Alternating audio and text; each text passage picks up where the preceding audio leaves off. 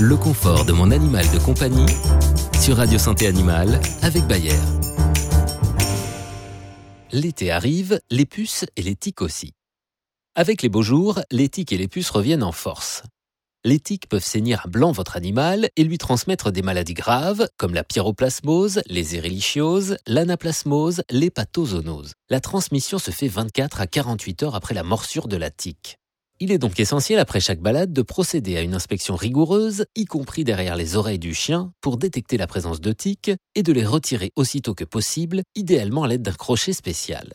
Cet accessoire peu coûteux permet de soulager l'animal sans douleur. Il est essentiel de protéger votre chien contre les tiques et de mettre en place une bonne prévention du printemps à l'automne. Votre vétérinaire saura vous conseiller les produits les mieux adaptés à votre animal et à son mode de vie, spray, collier, spoton, même précaution en ce qui concerne les puces qui se reproduisent très vite et peuvent provoquer chez le chien des allergies et des démangeaisons importantes.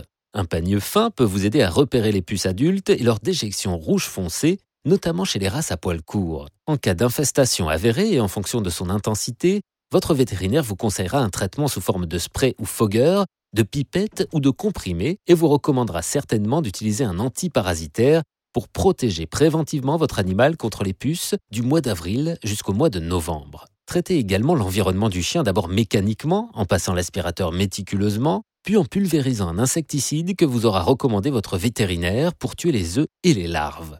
Aspirez de nouveau et jetez le sac de l'aspirateur dans une poubelle située à l'extérieur de la maison. Si vous avez d'autres animaux chez vous, il faudra penser à tous les traiter eux aussi.